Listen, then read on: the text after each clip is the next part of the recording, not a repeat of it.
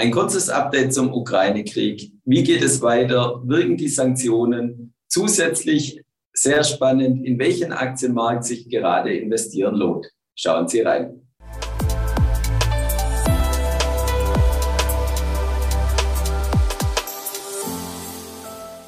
Herzlich willkommen, liebe Zuschauer, zu einem neuen Experteninterview hier bei BXWIS TV. Heute zu Gast Alexander Berger, er ist bei Daubenthaler und Sie. Grüß dich, Alexander. Grüß dich, David.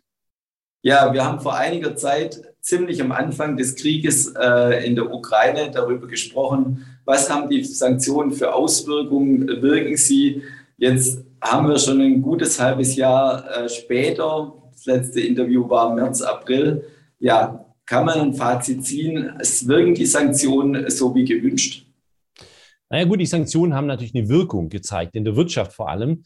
Aber wie ich bereits auch damals sagte, das will wahrscheinlich auch kein Politiker hören, die Geschichte der letzten 100 Jahre zeigt, dass Sanktionen hm, Kriege weder verhindert noch Regimes absetzen konnten. Und bevor sich jemand aufregt, warum ist das so? Hm, ganz einfach eigentlich mitunter, weil es eben niemals gelungen ist, dass die gesamte UN, also die Staatengemeinschaft letztlich, ähm, sich angeschlossen hat. Das heißt, es war immer so eine Art Hintertüre offen. Und das ist ja auch aktuell in Russland so. Ähm, wir haben ähm, Russland verkauft auf dem Weltmarkt Gas und andere Rohstoffe mitunter zum drei- bis vierfachen Preis. Und dadurch braucht Russland aktuell die EU nicht als Absatzmarkt, zumindest nicht so, wie man sich das vorgestellt hat. Und dann kam, kommt natürlich immer so eine Gefahr auch dazu bei Sanktionen. Das heißt, wenn man merkt, ah, die helfen jetzt nicht wirklich so, womöglich schaden sie einem sogar selber, ist es natürlich so, man kann es gar nicht mehr zurückholen. Also das wäre ja Gesichtsverlust äh, absolut, wenn man jetzt äh, hier sagt, okay, hm, vielleicht beziehen wir es doch wieder irgendwoher, Gas oder was auch immer. Und das ist äh, grundsätzlich auch in der, in der Geschichte so gewesen, dass die Sanktionen einfach dann mal durchlaufen. Ähm, und die Gefahr ist immer, dass die Bevölkerung dann auf beiden Seiten irgendwann den Unmut auch hat. Ja? Also wenn jetzt einfach der Strom und das Gas einfach so teuer ist und das wird ja jetzt erst über den Winter letztlich dann auch die Herausforderung für die EU ähm, und die Rechnung kommen an die Bürger, dass irgendwann auch der, der, der, der Zusammenhalt gar nicht mehr da ist. Und das muss man aus meiner Sicht politisch immer auch berücksichtigen, ähm, dass man, was ja jetzt auch gemacht wird, durchaus auch ein, ja, wieder den Bürgern auch Geld zurückgibt. Aber es geht eben nur in Teilen. Ich weiß selber, ich habe erst vor einer Woche 129 Prozent Aufschlag für Strom äh, bekommen ab Januar. Ähm, da hilft auch die Strompreisbremse nicht wirklich, weil es immer noch dann relativ viel mehr ist oder nicht relativ viel. Das ist dreifache wie vor zwei Jahren. Und das ist natürlich dann auch für die Industrie durchaus ein Problem. Ähm, das haben wir ja auch gehört, dass Firmen, die sehr energiesensitiv sind, dann auf einmal überlegen, gehen wir vielleicht dann doch mit, mit diesen Produktionsstandorten nach Südamerika oder nach Asien und die kommen dann auch nicht mehr zurück, selbst wenn wir dann in zwei Jahren oder auch in einem Jahr ähm, vielleicht auch wieder günstigere Energiepreise haben.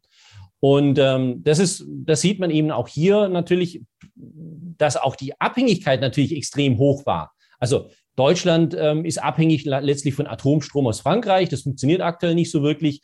Ähm, Gaslieferungen äh, natürlich aus Russland. Und äh, das sind so die Themen. Aber die Sanktionen selber hm, haben nicht den oder werden auch den Krieg nicht beenden, sondern da muss es andere Instrumente geben. Ja, du hast es gerade schon angesprochen, der Konflikt bzw. Krieg dauert schon seit Februar. Siehst du ein Ende am Horizont oder gibt es verschiedene Optionen aus deiner Sicht, wie der Konflikt beigelegt werden kann? Also ich gehe da auch gern wieder auf die oder ungern eigentlich auf die Geschichte und man kann natürlich keinen Krieg auch direkt vergleichen. Aber letztlich ist es ein kleines Land, das von einem großen Land angegriffen wurde. Und das haben, sehen wir ja immer, haben wir in der Geschichte immer wieder auch gesehen, was passiert. Natürlich, Worst Case, man sagt einfach, okay, man verliert einfach und, äh, aber das sehen wir bei der Ukraine auf keinen Fall. Ähm, dann zweite Option ist, man verhandelt jetzt auch. Das macht man aber nicht, äh, einfach weil die, die Situation oder auch die Forderungen zu extrem von beiden Seiten sind. Natürlich verstehe ich auch eine Ukraine, die einfach sagt, ja, ich will auch die Krim wieder zurück und jeden Quadratmeter wollen wir zurück. Das wird aber aktuell zumindest unter Putin nicht funktionieren. Das heißt, die Option ist weg. Und die dritte Option, da müssen jetzt alle Pazifisten mal weghören, was letztlich die Ukraine seit dem ersten Tag auch sagt. Wir brauchen dringend Munition, wir brauchen militärische Ausrüstung und zwar in Top-Qualität. Und das ist sicher, wenn, wenn man die Geschichte mal anschaut, da haben kleine Länder dann durchaus auch Chancen gehabt, weil man irgendwann dann den Gegner zermürbt und vor allem nicht die Soldaten, sondern eigentlich die Bevölkerung, in dem Fall dann in Russland, die irgendwann dann sagen, warum sind denn eigentlich unsere Söhne in diesem Krieg? Und wenn das natürlich der Fall ist, dann ist es auch so, dass dann das Regime oder Regime und in Russland eben dann in dem Fall dann Putin dann auch gestürzt wird. Und dann wäre der Krieg beendet. Allerdings muss man auch geschichtlich dazu sagen, diese Randgebiete, damit, die sind natürlich schon immer ein bisschen in der Krise. Da heißt, da müsste die UN aus meiner Sicht dann auch langfristig hier zumindest vor Ort auch sein. Und ja, der, letzte, und der letzte Punkt, einstimmige UN-Resolution, die werden wir nicht sehen. Ähm, das ist ja das, was ich am Anfang auch sagte, warum Sanktionen so schwer eigentlich wirken, weil eben es, es gibt auf der Welt dann nicht, dass alle Staaten, wie es jetzt in dem Fall Russland, die ein Vetorecht hätten, sagen, der Krieg ist ähm, nicht richtig. Und das ist auch, wo man manchmal so dann auch als Außenstehender, wie ich, dann auch sagt, ich verstehe ich nicht, ne, warum die UN hier nicht einstimmig einfach sagt, das ist einfach nicht richtig, was da passiert. Ja, und für unsere Anleger und Zuschauer auch immer interessant, gerade in der Phase, wo wir uns jetzt befinden, wie sollen sich die Anleger gerade im Aktienmarkt verhalten?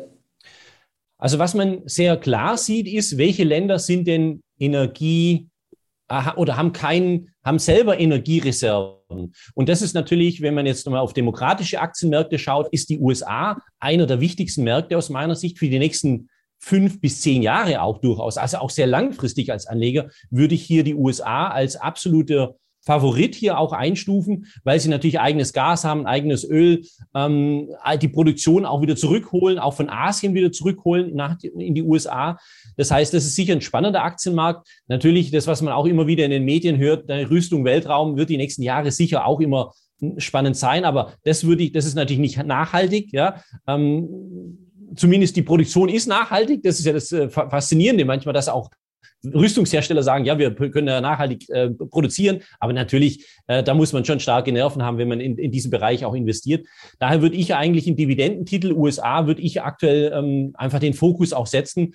Ähm, man hat hier durchaus sehr starke Dividendenrenditen, immer noch von drei Prozent und ähm, hat am wenigsten Nervenverlust, glaube ich, ja.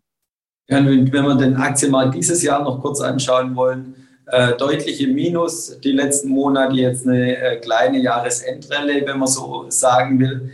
Kleiner Ausblick aufs neue Jahr, wo geht es nächstes Jahr hin? Also wir haben dieses Jahr vor allem in den Tech-Werten natürlich richtig äh, Federn gelassen auch und ähm, die werden sich auch beruhigen.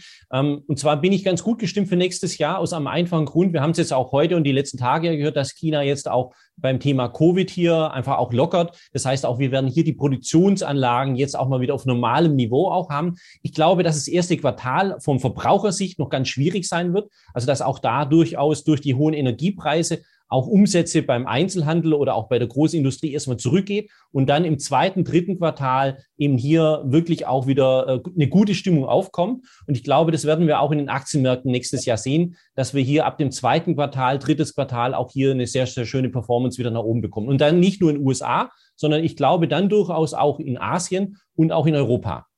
Das heißt, du siehst keine Rezessionsangst für nächstes Jahr auch in Europa? Wir haben, wir haben das schon eingepreist. Also die Rezessionsangst, die ist, äh, die Stimmung ist ähm, eigentlich vor drei Monaten am allerschlechtesten gewesen. Und ich glaube eben durch diese Aufhellung in Asien wird sich eben durchaus das auf die Welt auch auswirken. Und ähm, natürlich, wenn, wenn parallel jetzt hier auch noch eine Lösung kommt mit dem Krieg, dann wär, hätten wir die Aktienmärkte natürlich auf einem ganz anderen Niveau. Das weiß ich nicht, wie schnell das geht. Ich glaube eher, dass wir das noch ein bisschen länger auch sehen werden, leider. Aber äh, Rezessionsängste sind aus meiner Sicht eingepreist. Herzlichen Dank, lieber Alexander, für das interessante Interview. Und liebe Zuschauer, schauen Sie wieder bei uns vorbei bei BX Börsen TV. Herzlichen Dank.